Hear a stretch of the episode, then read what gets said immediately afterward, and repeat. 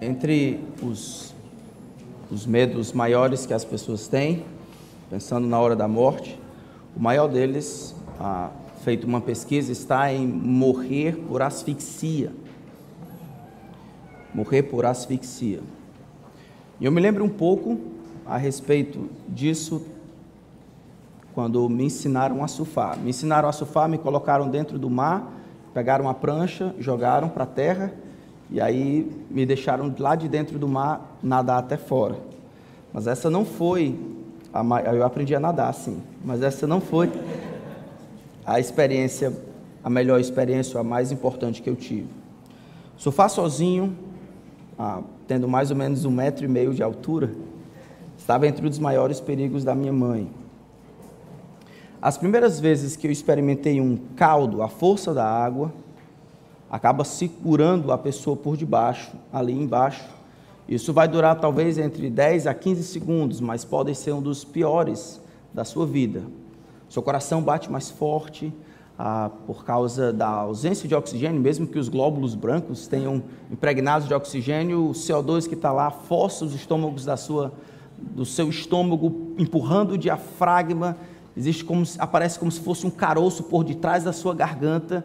Você quer respirar a todo custo. Eu não sabia que era assim, mas a única escapatória que a gente vai precisar aprender nessa busca por oxigênio, na verdade, o que pode diferenciar vida e morte, dependendo do que aconteça, é a ausência de luta. Um doutor, um médico famoso, especializado em recuperar pessoas com traumas de asfixia causado exatamente por caldos ou vacas ou esses acidentes que acontecem no trânsito, demonstrou que nesse momento em que a onda pela sua força sustenta você debaixo d'água rodando, a coisa que você deve fazer é parar de lutar. É a ausência de luta, a ausência de esforço, a tranquilidade, deixando a onda fazer o que quiser com você e naturalmente ela vai levar para cima. Ah, é isso que você deve fazer. Essa lição ilustra muito bem a maneira como nós nos relacionamos tantas vezes com o plano de Deus. O grande Deus tem um plano que ele está administrando ao longo da história. Ele não precisa ser melhorado, ele não precisa ser construído, remodelado ele não precisa, a gente não precisa encontrar um novo objetivo para ele ou um novo método de execução. O plano de Deus é de ser glorificado em todas as coisas, irradiar e aplicar os efeitos de quem ele é em todas as áreas, para no final ele receba a admiração e a glória que é dele por direito. Isso é o que Deus está fazendo. A maneira, a medida em que ele vai caminhando, pessoas são trazidas, convidadas para participar. Israel, Moisés, Abraão, Isaac, Judá, José, Jesus, a igreja. Essas pessoas são convidadas a entrarem no flow do que Deus está fazendo.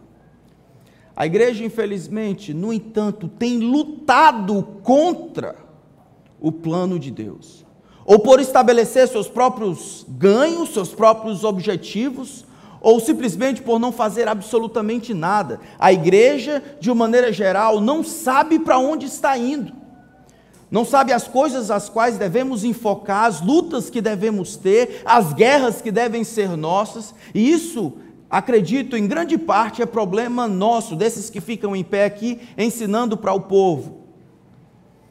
Nem nós sabemos o que estamos fazendo, não sabemos para onde estamos indo, não sabemos qual é o propósito da igreja, ela foi criada para quê? Não sabemos o que Deus está fazendo nesse mundo. Apontando todos os olhos para Jesus Cristo, enviando o seu Espírito para ganhar o coração dos homens, esmagar Satanás, converter os pecadores para que Cristo seja o centro de todas as coisas. Nós não conseguimos ver como Deus está fazendo, vivemos na apatia, na periferia, construindo um plano paralelo ao que Deus está fazendo. Vivemos para nós. Igrejas tantas vezes vivem para construir sucursais, franquias, vivendo vidas em paralelo, para ser um lugar legal, para ser um lugar onde se cria os filhos, ser um lugar onde resolve os casamentos, para ser uma agremiação onde pessoas boas podem se encontrar com outras pessoas boas também e juntos terem algum tipo de comunhão. A igreja, no entanto, não existe nem foi criada para isso. A igreja é o epicentro do plano presente de Deus. E a igreja, mais do que qualquer outra instituição, precisa saber o que Deus está fazendo desde o início, como Ele está movendo a história para o final. E eu e você precisamos parar de lutar, mas navegar a favor da correnteza do plano de Deus. Deixar Jesus levar. E à medida em que participamos do que Deus está fazendo, é aí que nós realizamos aquilo que Deus nos chamou para fazer. A igreja precisa ser lembrada. E eu acho que Paulo nos faz isso. Quando ele compartilha os seus planos, em Romanos capítulo 15. A igreja dos sonhos de Jesus, ela vai estar impregnada de pessoas como Paulo. A igreja dos sonhos de Jesus não desempenha uma função particular. Ela não é uma entidade independente, não foi criada por esforços humanos e não existe para fins particulares e humanos ou terrenos. As muitas igrejas espalhadas pelo mundo deveriam se ver como formigas de um grande formigueiro caminhando na mesma direção, toda levando o seu peso, levando a sua contribuição para a rainha. Mas porque as nossas igrejas tantas vezes não sabem para onde vai, então filosofia de ministério não existe. Replicamos modelos, queremos que o negócio funcione, queremos que, da nossa perspectiva, irmãos, mais do que nunca, nós precisamos nos voltar para o que a palavra de Deus diz, e deixar que pessoas consideradas fiéis no final da vida, isso é, o apóstolo Paulo nos diga o que, que movia o seu coração. Hoje nós temos a alegria de enviar um dos nossos membros. Enquanto nós enviamos ele para o, ela para o campo missionário, eu gostaria de ensinar como Paulo pensava sobre o seu ministério e como ele tomava decisões. Gostaria que nós aprendêssemos essas questões fundamentais da vida, porque antes de qualquer outra coisa, é o que nós somos, discípulos escravos de Jesus Cristo.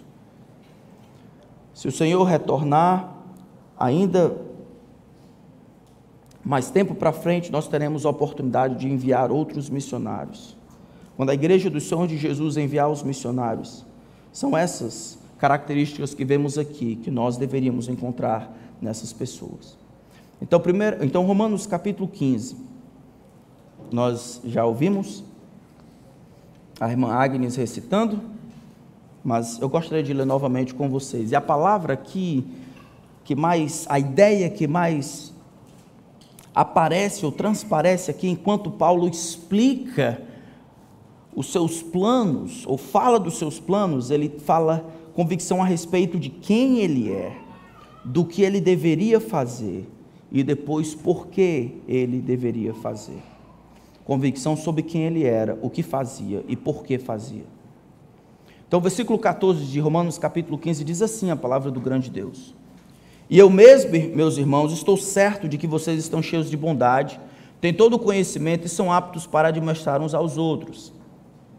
Entretanto, eu lhes escrevi em parte mais ousadamente, como para fazer com que vocês se lembrem disso outra vez, por causa da graça que me foi dada por Deus, para que eu seja ministro de Cristo Jesus entre os gentios, no sagrado encargo de anunciar o Evangelho de Deus, de modo que a oferta dele seja aceitável, uma vez santificada pelo Espírito Santo.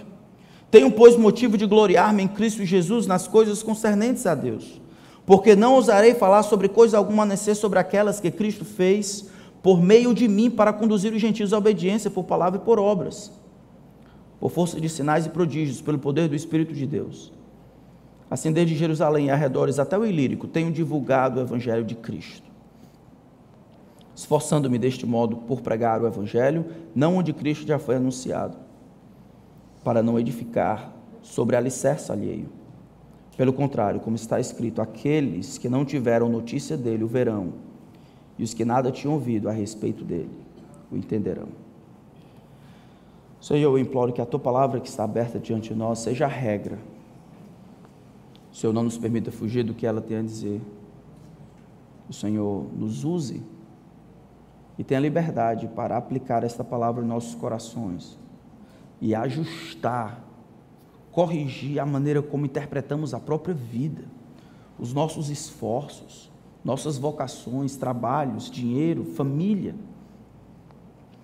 Que possamos parar de lutar e nos entregar à missão que o Senhor está executando agora por meio da igreja, para exaltar a Cristo, Rei de todo o universo.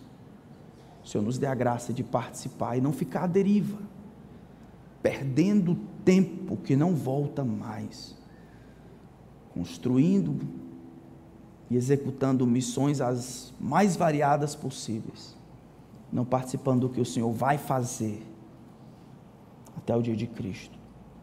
Eu peço a Ti, Espírito, glorifique a si mesmo, não permitindo que, que as coisas que são humanas sejam lembradas magnifica Cristo. É o que nós pedimos. Em nome dele. Amém. Amém. A partir do capítulo 15, ah, dá para a gente perceber que Paulo está finalizando a sua carta, né? Diferente do que a gente imagina, a carta de Paulo aos Romanos não é uma carta teológica, ou ele não foi escrito como um tratado teológico, como nós normalmente pensamos.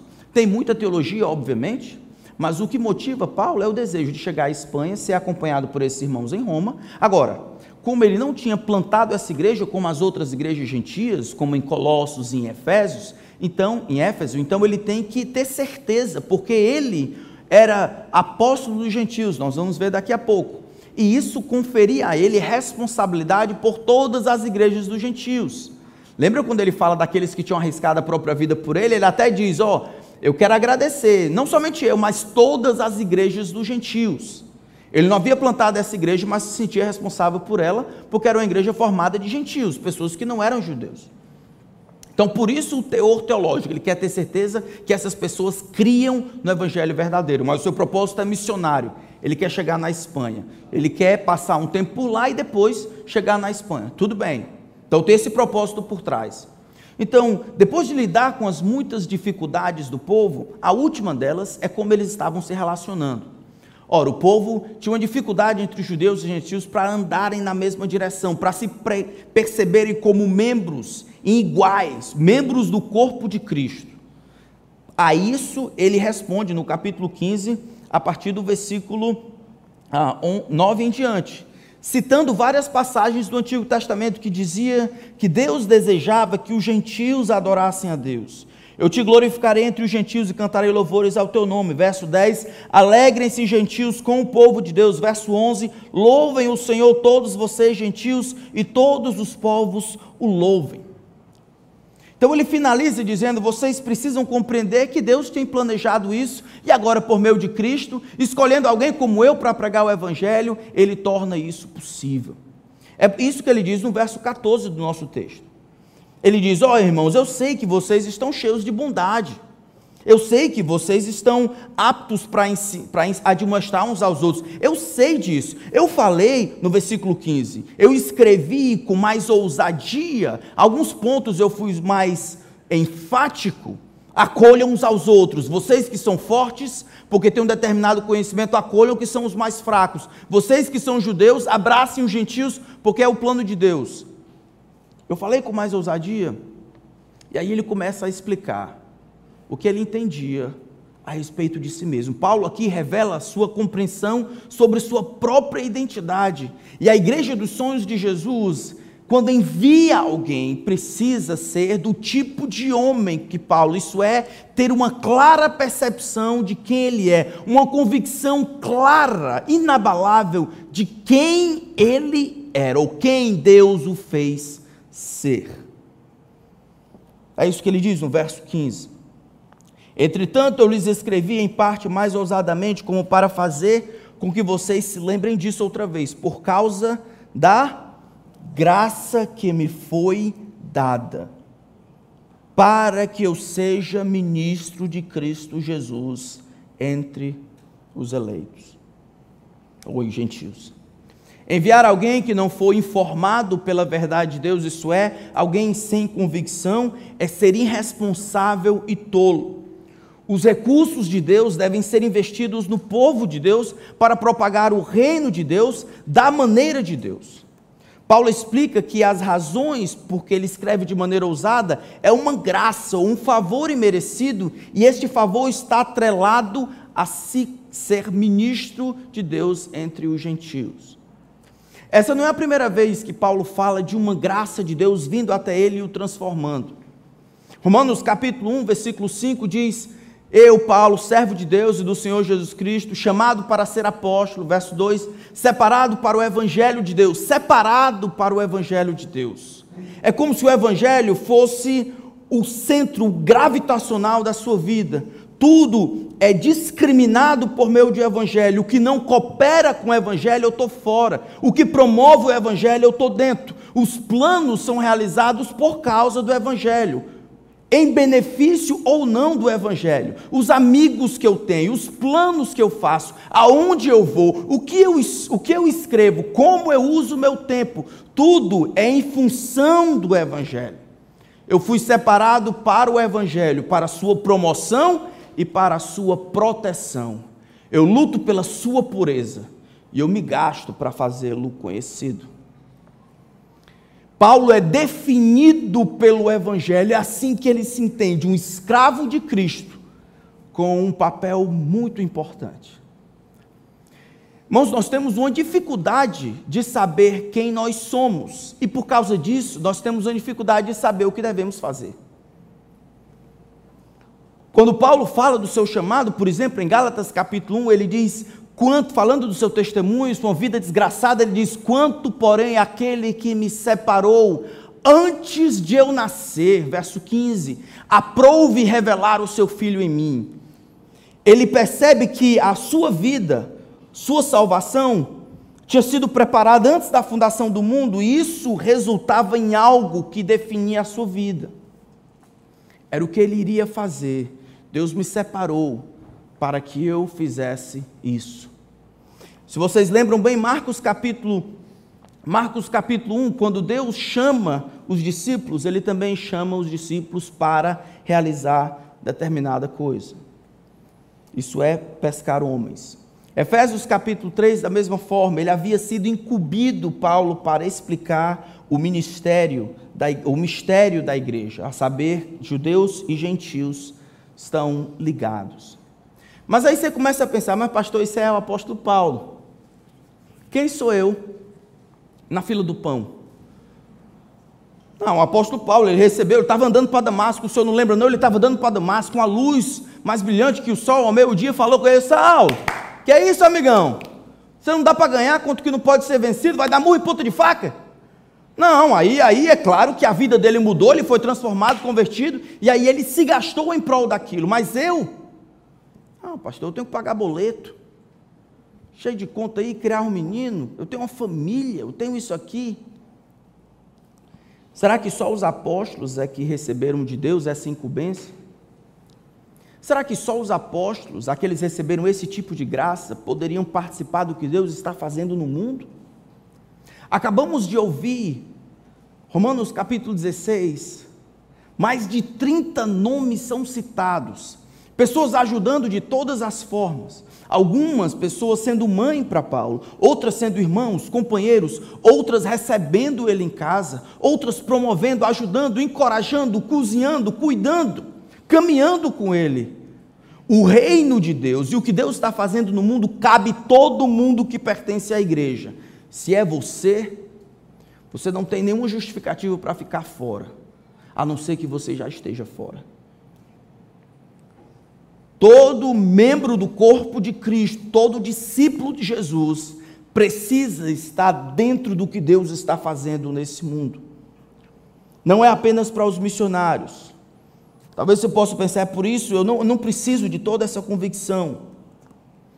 Para os discípulos de Jesus, mesmo que as convicções possam divergir em força, e em profundidade, elas são igualmente necessárias.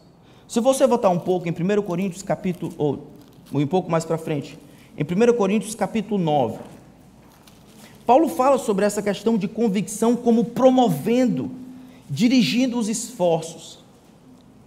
Então, 1 Coríntios capítulo 9, o assunto aqui é idolatria. Ele quer que as pessoas se comportem e restringam a si mesmo na questão da idolatria. Não comunguem com a adoração aos ídolos. Usem bem a liberdade que eles têm. Tá? Mas olha como Paulo descreve aí. A partir do versículo 23, ele falando dele. Tudo faço, 1 Coríntios 9, 23. Tudo faço por causa do evangelho para ser também um participante dele. Ele havia sido separado, ele estava disposto e fazia de todos os modos ah, o possível para participar do Evangelho. Isso é Paulo, né? Vamos ver se tem alguma coisa para nós. Ele diz, verso 24: Vocês não sabem que os que correm no estádio, todos na verdade correm, mas só um leva o prêmio? Corram de tal maneira que ganhem o prêmio. Ele está falando para quem? Ele está falando para você. E ele continua: todo atleta em tudo se domina, aqueles para alcançar uma coroa corruptível. Nós, porém, a incorruptível. Ele se usa como exemplo de controle, se usa como exemplo de restrições voluntárias para ajudar no progresso do evangelho. Mas ele diz que essas restrições não são apenas para ele. Porque todos nós, pertencendo a Cristo, temos um prêmio a ganhar. Todos nós estamos numa carreira, numa maratona. Todos nós, os que têm filhos e os que não têm filhos. Os que têm um, dois, três, quatro, cinco e mais uns quatro na cabeça. Esses todos, sem exceção, todos nós estamos correndo uma maratona. Ele diz: aqueles para alcançar uma coroa corruptível. Em outras palavras, o mundo corre para quê? para ganhar dinheiro, para ter fama, para ter uma saúde perfeita, para preservar a vida. O mundo faz isso. Que no final das contas vai tudo perecer. Paulo diz: Mas nós, nós nos esforçamos para alcançar uma coroa corruptível. Nós lutamos para alcançar aquilo que não murcha, que ninguém toma, que não é roubado, que não é visto aqui. É para isso que nós nos esforçamos. A nossa energia como discípulos de Jesus não pode ser drenada pelas coisas dessa vida. Se a única coisa que a nossa energia produz, que a, em que a nossa energia é gasta nas coisas dessa vida, estamos caminhando para produzir uma coroa que inevitavelmente vai perecer. Inevitavelmente vai acabar. De sua saúde à sua riqueza tudo que você faz para cá, fica aqui. Por isso que Paulo diz: Mas esmurro meu corpo, verso 27, o reduz à escravidão, para que, tendo eu pregado a outros, não venha eu mesmo a ser desqualificado. Verso 26: Assim corro também eu, não sem meta.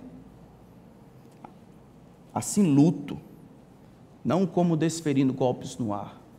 Eu luto com um propósito eu treino com um objetivo. Eu sei para onde estou indo. Eu sei quem eu sou. Eu sei o final. É só pensar, irmãos, as coisas que têm nos distraído. Pense, pense quando Paulo fala aqui a respeito de meta e essa vida focada e energia, e a gente encontrando, procurando maneiras de utilizar tudo que o Senhor nos confiou em prol do reino do que é eterno, pense na, nos, nos inimigos do nosso foco que nós temos. Pense no, no grupo que você colocou aí, pense no último grupo que você participou. Pense no tanto de bobagens, no tanto de tempo que você simplesmente perdeu. Um buraco na BR é, um, é tema para meme e figurinha de uma hora.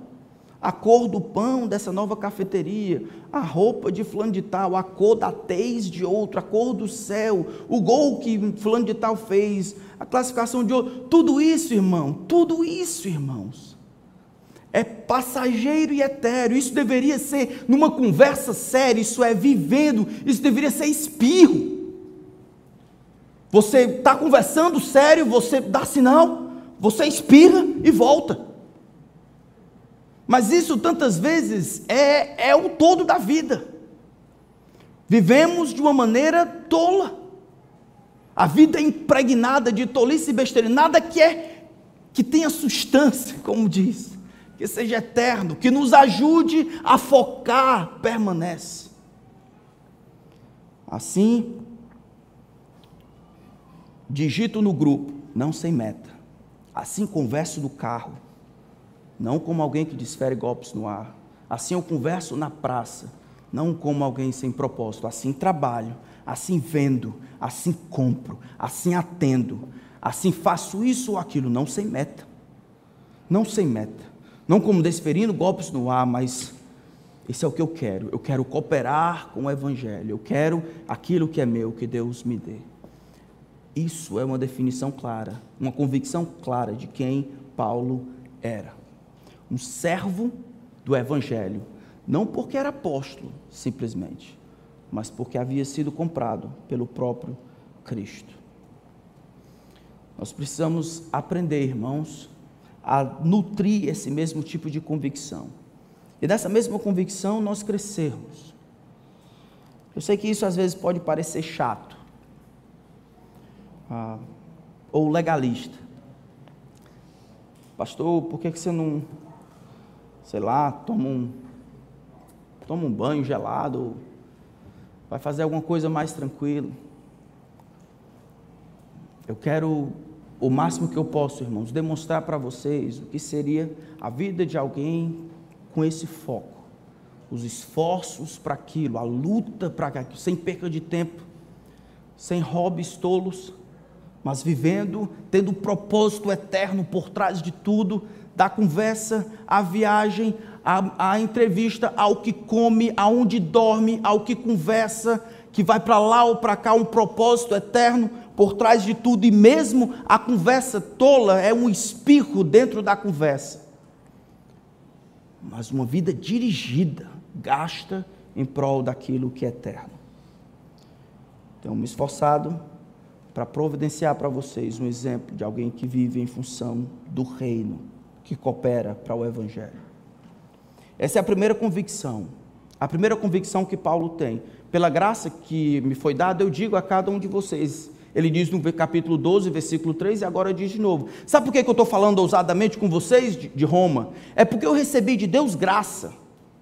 Recebi de Deus graça, e essa graça, mais do que salvação, foi ministério para desempenhar um determinado ministério, ministério de apóstolo entre os gentios. Ou seja, eu não estou é, tentando absorver uma posição, usurpar uma posição que não é minha. Deus me deu, e baseado nessa decisão divina, de me conferir graça, é que eu falo isso aqui. Eu tanto uso a graça que me foi dada, quanto por causa dessa graça que me foi dada, eu preciso falar. Isso é quem eu sou.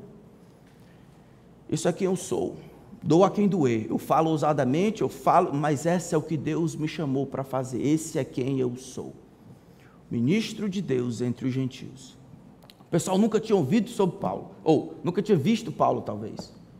Embora tenha muitos amigos lá, essa igreja como um todo não conhecia Paulo. Ele escreve 16 capítulos dizendo: vocês têm que fazer isso, vocês têm que fazer aquilo, têm que fazer isso, vivam para isso, cuidem disso. Essa era a graça de Deus sendo transbordante. A graça então dava para que Paulo entendesse o relacionamento, dava clareza para saber o que tinha que fazer. Me diga, irmão, quem é você? Não, sério. Como é que você se define? Você se define como? Como? Se define pelo seu marido, sua esposa? Se define pelo seu pai, sua mãe, pelo seu trabalho? Se define pela sua escolaridade? Se define para onde você mora? Pelo que você consegue fazer? Se define pelo seu ministério? Quem você é? Aqueles que nós vamos enviar precisam estar com isso claro, porque aqui, aqui Paulo nos dá esse exemplo. Por causa da graça que me foi dada. Depois desta graça, dessa convicção a respeito de quem ele é, no versículo 16 nós encontramos o que fazer. Se a primeira convicção é a sua própria identidade, ou seja, quem Paulo era, agraciado e por isso apóstolo, na segunda é sobre o seu próprio ministério. Ele iria fazer o quê? Ele diz aqui: para que eu seja ministro de Cristo Jesus entre os gentios, no sagrado encargo de anunciar o evangelho de Deus, de modo que a oferta dele seja aceitável, uma vez santificada pelo Espírito Santo. Então, ele, ele fala do seu ministério de três formas. E essas três formas caracterizam o seu ministério. A primeira delas é que ele fala que ele foi constituído ministro. E essa palavra ministro aí é que é como se dissesse: eu fui constituído um sacerdote, certo? Um mediador. É como se o grande Deus tivesse me tomado e depois de salvo, me incumbido da tarefa de mediar um relacionamento, de mediar as informações a respeito do que Deus havia feito em Cristo para trazer todas as pessoas à adoração para os gentios que nunca ouviram falar de Jesus Cristo. Eu me vejo aqui como uma ponte, um farol que brilha à noite, ponte sobre as águas, um abrigo, o único que os gentios podiam ter no deserto, uma flecha. O apóstolo Paulo se vê como alguém que está no meio, na brecha, alguém que vai ligar o plano de Deus com o objeto do amor de Deus, alguém que vai informar aos outros o que eles devem crer, como devem crer, por que, que devem crer e o que acontece se eles permanecerem incrédulos. É isso que ele diz no capítulo 1 de Romanos: Pois sou devedor tanto a gregos quanto a bárbaros, a sábios, a ignorantes, porquanto quanto está em mim, estou pronto a anunciar o evangelho também a vós outros em Roma. Sou um devedor Cristo havia, morrido por mim e os meus débitos estavam sobre ele, agora eu tenho um débito para pagar por aqueles a quem, por quem Cristo morreu, pagar aqueles por quem Cristo morreu. Cristo me deu algo que não é meu, e eu tenho que entregar aos gentios, e enquanto eu não der aos gentios, eu estou devendo. Pecado contra Deus, que me deu para entregar e eu retenho, pecado contra os outros que devem receber porque Deus entregou e eu retenho. O Evangelho é o poder de Deus para a salvação de todo que crê. Nós perdemos essa função mediadora, irmãos. Nós gostamos de nos relacionar entre crentes, não compartilhamos tanto o Evangelho, não salgamos, somos bem sal dentro do saleiro, luz durante o dia. 1 Pedro capítulo 2, versículo 9, no entanto, descrevendo a igreja, diz: Vós, porém, sois sacerdócio real, nação santa, povo de propriedade exclusiva de Deus, a fim de proclamardes as virtudes daquele que chamou vocês das trevas para a sua maravilhosa luz. Bom, Paulo descreve o seu ministério como um ministério de mediador, mediador de informação, o único mediador é Cristo. Mas ele media essa informação que recebeu da parte de Deus. O evangelho é veiculado por seu intermédio, de maneira que os homens não irão crer se não ouvirem, não ouvirão se não há quem pregue. Esse é o ministério de mediação. Recebi graça para ser um ministro de Cristo Jesus entre os gentios. E ele acrescenta: Isso foi por graça no sagrado encargo de anunciar o Evangelho de Deus. Paulo ia concentrar suas energias em uma coisa: milagres teria a sua função. Mas ele diz: no sagrado, no sagrado encargo de hã? anunciar o Evangelho. Está vendo, Lídia? Quando você for para lá, a, o pessoal vai querer, talvez, outras pessoas vão querer que você faça tudo só tem uma bala na agulha e não vai precisar de outra. Você vai pregar o Evangelho. O Evangelho que é o poder de Deus para a salvação de todo o que crê. Se ninguém crê, tenha certeza de estar pregando o Evangelho. Se milhões crerem, tenha certeza de que está pregando o Evangelho. Ao final do dia, quando for dormir, tenha certeza que falou das insondáveis riquezas de Cristo. O Evangelho que diz que o homem perdido, pecador longe de Jesus, completamente sem vigor, perecendo sem luz, mas Cristo amou este pecador, entregou sua vida por ele, e agora ele ordena que esse pecador se arrependa dos seus pecados e creia, do contrário, irá perecer eternamente. O apóstolo Paulo não estava nem aí para a pragmática da coisa. O objetivo não era criar sucursais, fazer igreja, ser relevante na cultura ou na sociedade. O objetivo era vida ou morte. E essa passagem de morte para a vida se daria por meio da crença consciente no que Deus fez por meio de Cristo, não na igrejação, não no cristiani, na cristianização da cultura, não em melhores escolas, não numa boa educação, não no casamento feliz, não em filhos educados,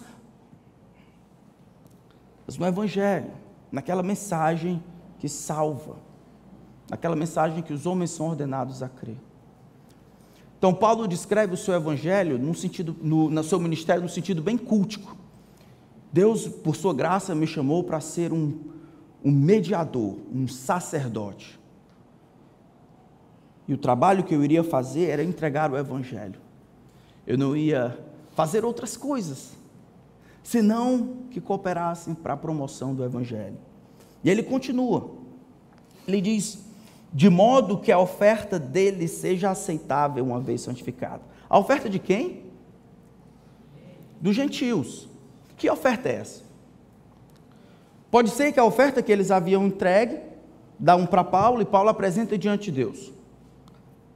Mas a melhor maneira de entender aqui é que, por causa dessa linguagem de sacerdote, ele exercia o seu ministério em função deles dos gentios. E os gentios eram transformados, eram como se fosse essa oferta que Paulo trazia e entregava a Deus, uma vez santificada pelo Espírito Santo. Paulo se via como mediador, servindo o povo, e esse povo funcionava como oferta para Deus. Esse era o trabalho que ele fazia, essa era a expectativa. Sem pregar o Evangelho, irmãos, as pessoas não se transformam em ofertas para Deus. O reino ou a igreja não cresce para os lados. Isso é, o reino não avança se o Evangelho não é pregado. E esta igreja, as igrejas já estabelecidas, não crescem para cima ou para baixo, isso é, para perto de Deus. Criam raízes se o Evangelho não é pregado. O Evangelho é o centro. Aquilo que Deus fez em Cristo é e continua sendo o centro da nossa mensagem, da nossa crença. É pelo Evangelho que o reino avança, é pelo Evangelho que nós somos transformados. Quando nos mostram Cristo e Cristo somente. Isso é o que Paulo ia fazer. Então ele sabe não somente quem ele é, mas o que ele deveria fazer. É por isso que nós pregamos o Evangelho a toda criatura. É isso que o Senhor nos, nos mandou fazer em Marcos 16, 15? Ide, pregai o Evangelho a toda criatura, toda criatura debaixo do céu. 1 Pedro capítulo 1, versículo 23 diz: Porque vocês foram regenerados, não de semente corruptível, mas de incorruptível, mediante a palavra de Deus, que vive e é permanente. O Evangelho, a palavra de Deus, cria a igreja, depois santifica a igreja, protege a igreja, nutre a igreja e prepara a igreja para aquele dia. Nós não precisamos de nada mais. Nós temos o Evangelho. E se ele não basta, é que estamos procurando por outras coisas. O Evangelho é aquilo que nós temos. Por último, nós vemos aqui o porquê de Paulo. Tá, Paulo, mas por que tudo isso? Versículo 18 ele diz: Porque não ousarei falar sobre coisa alguma, a não ser sobre aquelas que Cristo fez por meio de mim para conduzir os gentios à obediência, por palavra e por obras, por força de sinais, por prodígios de Espírito de Deus, assim desde Jerusalém até os arredores do Ilírico. Então aqui está Jerusalém, estão vendo? Jerusalém aqui. Você sobe, aí vem para cá, aí tem aqui a Ásia Menor, bem aqui para longe. Aí bem aqui tem a Macedônia, estão vendo? É bem aqui a Caia. Aqui está a ilha de Creta. Está dizendo Jerusalém. Ilírico poderia ser uma região onde os montes estavam lá. Talvez ele estivesse falando de Jerusalém aqui até o norte, né, o noroeste do lado de lá. Não é que eu tenho plantado igrejas em cada lugar, mas eu tenho um círculo de atividade, eu tenho me esforçado para pregar o Evangelho aqui. Eu quero ultrapassar esse último destino, chegar na Espanha. Por que que Paulo, você olha nas viagens missionárias, ele é sempre expansivo.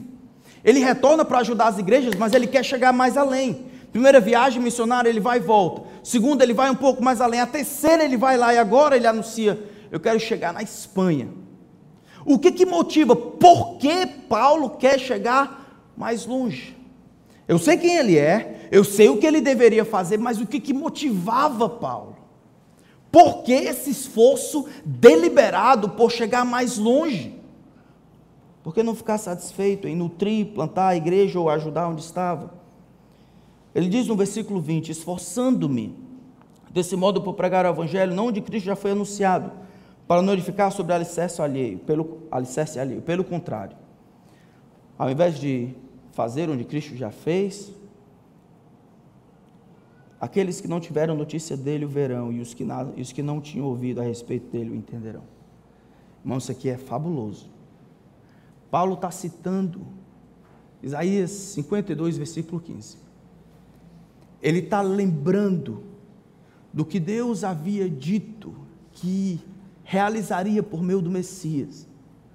O livro de Isaías tem quatro cânticos que descrevem o que Deus iria fazer por meio do seu Messias. Capítulo 42, ele apresenta o Messias. No capítulo 49, o Messias fala às nações que Deus o escolheu. Capítulo 50, depois capítulo 52 e 53, Deus diz como vai fazer, como é que Deus vai resolver o problema do pecado. É no Isaías 53 que nós vemos, ele foi esmagado. Todos nós andávamos desgarrados como ovelha, mas o Senhor fez cair sobre ele a iniquidade de todos nós. Como? Por meio de um sacrifício substitutivo. Mas o verso 15 do capítulo 52 diz que por meio do que Deus ia fazer, os povos, os gentios, toda a terra iria saber da fama do Messias. Paulo conhece a Bíblia. E por meio desse conhecimento, ele faz conexões, ele estabelece padrões, ele cria sua filosofia de ministério. Ele não está dizendo que essa profecia dizia a respeito dele.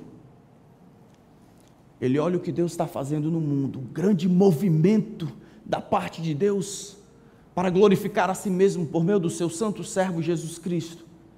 E ele olha a sua própria vida e olha o que Deus prometeu fazer, e olha a sua própria vida e diz: Eu quero cooperar com o que está fazendo. Se esse é o propósito de Deus, se é o que Deus deseja, o intento de Deus é magnificar o seu santo servo, eu quero cooperar para que isso aconteça. Enquanto tiver um lugar onde Cristo não é nomeado, onde a fama de Jesus não corre solta, eu quero chegar lá, eu devo chegar lá, eu preciso de ajuda para chegar lá. É isso que me move. A glória de Cristo, amor por Deus. E aí nós voltamos ao mais básico. Sabe por que, que você não coopera com a obra missionária? Não pensa de fato em missões? Sabe por que, que você vive a, a vidinha que você vive? só com as coisas que você faz, é falta de amor. Você ama o seu filho, o seu trabalho, sua família, sua escola, seu conforto, mais do que ama a intenção de Deus que Cristo seja afamado em toda a terra. Eu não estou dizendo que todo mundo tem que se tornar um missionário transcultural. Eu estou dizendo que todo discípulo de Jesus deveria ver o que Deus intenciona fazer em Cristo e angariar todos os olhares. E deveria dizer: Senhor, eu estou dentro, eu não faço a menor ideia de como eu vou fazer, mas se não for para viver no flow, eu não quero viver. Senhor, eu vou parar de lutar. Vou deixar o Senhor guiar a minha vida. Porque se o Senhor ama o filho a ponto de magnificá-lo sobre tudo, eu quero demonstrar o meu amor da mesma maneira. Paulo não somente conhecia a Bíblia, que era capaz de ajudar na formação, na construção da sua filosofia. Ele olha textos assim, sabe por que, que os judeus deveriam receber os gentios em Roma? Ele vai citar um catatal de versículos no capítulo 15.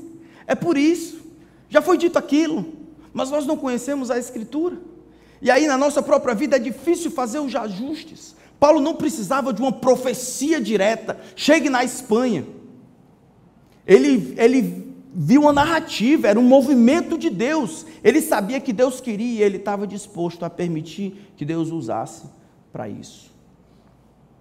Esse era o porquê de Paulo. Ele começa com graça, e essa graça, quando compreendida, produz um efeito avassalador. A graça de Cristo controla o pecador. Controla de uma maneira que o pecador vive em função de Cristo que o agraciou. É o que ele diz em outro lugar, pois o amor de Cristo nos constrange. Julgando nós isto, morreu por todos, logo todos morreram, e ele morreu por todos, para que os que vivem não vivam mais para si mesmos. Não mais, né? Mas para aquele que por eles morreu e ressuscitou. Me diga, irmão, meu irmão, você vive para quê? Você já considerou a possibilidade de, de fato, cooperar com o que Deus quer fazer no mundo? Já perguntou, já tentou se informar? Você ora para que a fama de Jesus se exalte, ou você vive no seu mundinho mesmo, ao redor do seu umbigo, achando que não o que a gente faz tem implicações eternas. E se não tem, está perdendo tempo, perdendo dinheiro, esforço. Veja o que o grande Deus está fazendo. E tem espaço para todo mundo entrar e participar com seus dons, de acordo com como ele lhe fez, com a sua prosperidade, a sua história de vida, os seus traumas. Pare de lutar. É assim que se gasta a vida. É assim que se morre feliz. É assim que se ganha. Pare de lutar. Deixe Deus guiar a sua vida. E a vida precisa ser em função de magnificar a Cristo.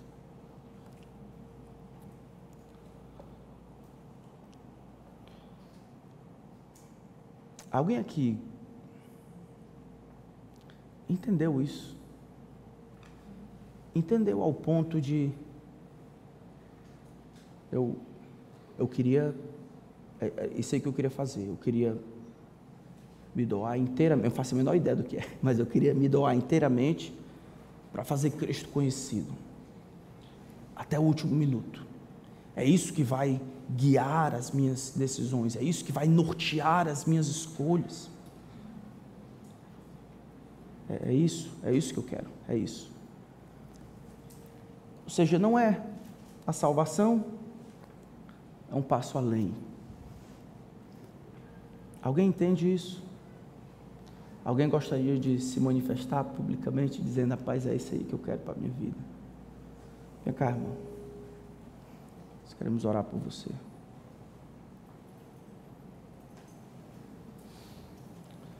Mais alguém?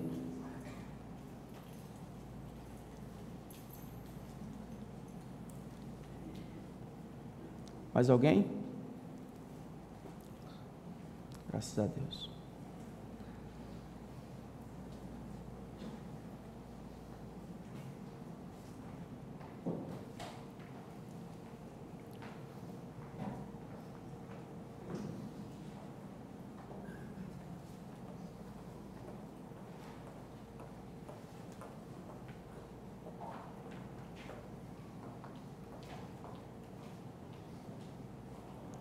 Seja o Senhor para sempre.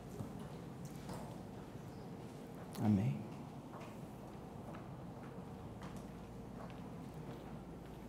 Amém.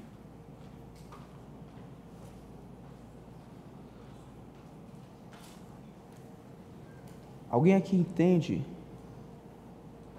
que o Evangelho é para você? Alguém que nunca fez isso? Entende que Jesus ele morreu por causa dos nossos pecados. E ele ressuscitou para nossa justificação. Isso é, Deus considera as pessoas de fato inocentes por causa de Cristo. Ele morre para pagar os nossos pecados, mas ele ressuscita para mostrar para todo mundo que Deus, o Pai, ele aceitou a oferta de Jesus. Aqueles que creem em Jesus não precisam mais ser condenados eternamente. Aqueles que se lançarem em Cristo podem crer. Todo aquele que virá, todo aquele que vem a Ele, Ele não vai lançar fora. Todo aquele que crê tem a vida eterna. Alguém gosta de decidir publicamente tomar a cruz de Jesus e segui-lo para sempre, sabendo que isso vai custar tudo? Alguém? Então vamos orar por esses queridos irmãos. E eu queria que vocês orassem também. Vou esperar a última chegar. eu imagino que é para o primeiro, né, Suelen?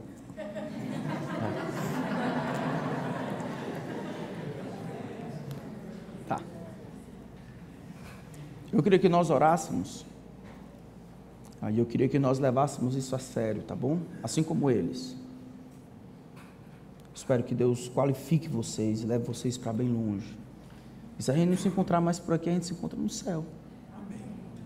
Não é não? Ninguém é para ter medo de mandar os filhos. Aqui eu não vou mais ver. Só se você for para o inferno, porque os meninos estão indo para o céu. né? Vamos mandar. É, é, isso é a vida da gente. Aqui é só de passagem. O real vem depois. Então vamos orar. E aí eu quero pedir que vocês orem, incentivem, qualifiquem, né, por meio da ajuda de Deus. E aí quando chegar a hora, como vai ser daqui a pouco, nós mandamos eles. Mandamos eles para bem longe. Para que Cristo seja afamado. Senhor, a Ti honra e glória. A nós o corar de vergonha. Não a nós, Senhor, não a nós, mas ao Teu nome toda a glória. O Senhor é digno de receber glória e força. É digno de o Senhor Jesus de abrir o livro. O Senhor foi morto e com o teu sangue comprou para Deus pessoas de toda tribo, língua, povo e nação, o Senhor comprou. Comprou com teu precioso sangue. O Senhor deve ser conhecido em toda a terra.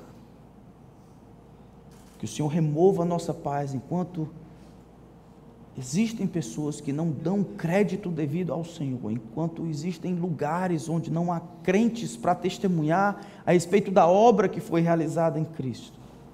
Que o Senhor dispõe os nossos corações, os nossos planos, os nossos, as nossas famílias, para magnificar a Cristo, para de todas as formas cooperar com o Evangelho, ser participante do Evangelho, vivermos com meta.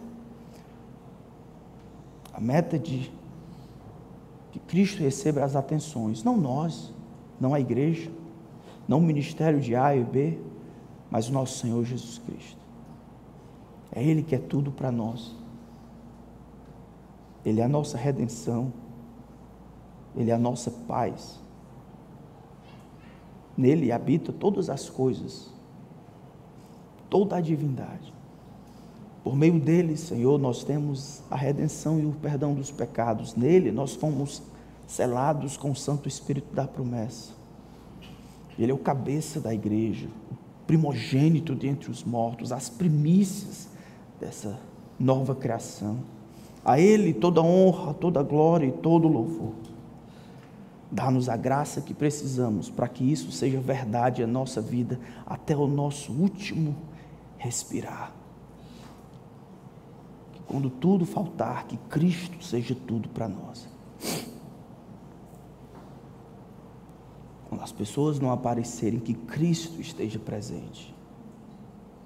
Quando a dificuldade for real e a luta maior do que as nossas forças, que Cristo seja magnificado na nossa fraqueza. Tu ajuda esses irmãos, Senhor. Não há muito tempo, aguardamos o teu retorno. Faz-nos viver com intensidade, pelas coisas certas, a glória do teu nome e o benefício desse mundo perdido. Usa o Senhor para a tua glória e ajuda-nos a participar com eles para aquilo que o Senhor deseja fazer. Que ele seja uma oferta viva ao Senhor. Em nome de Cristo. Amém. Amém.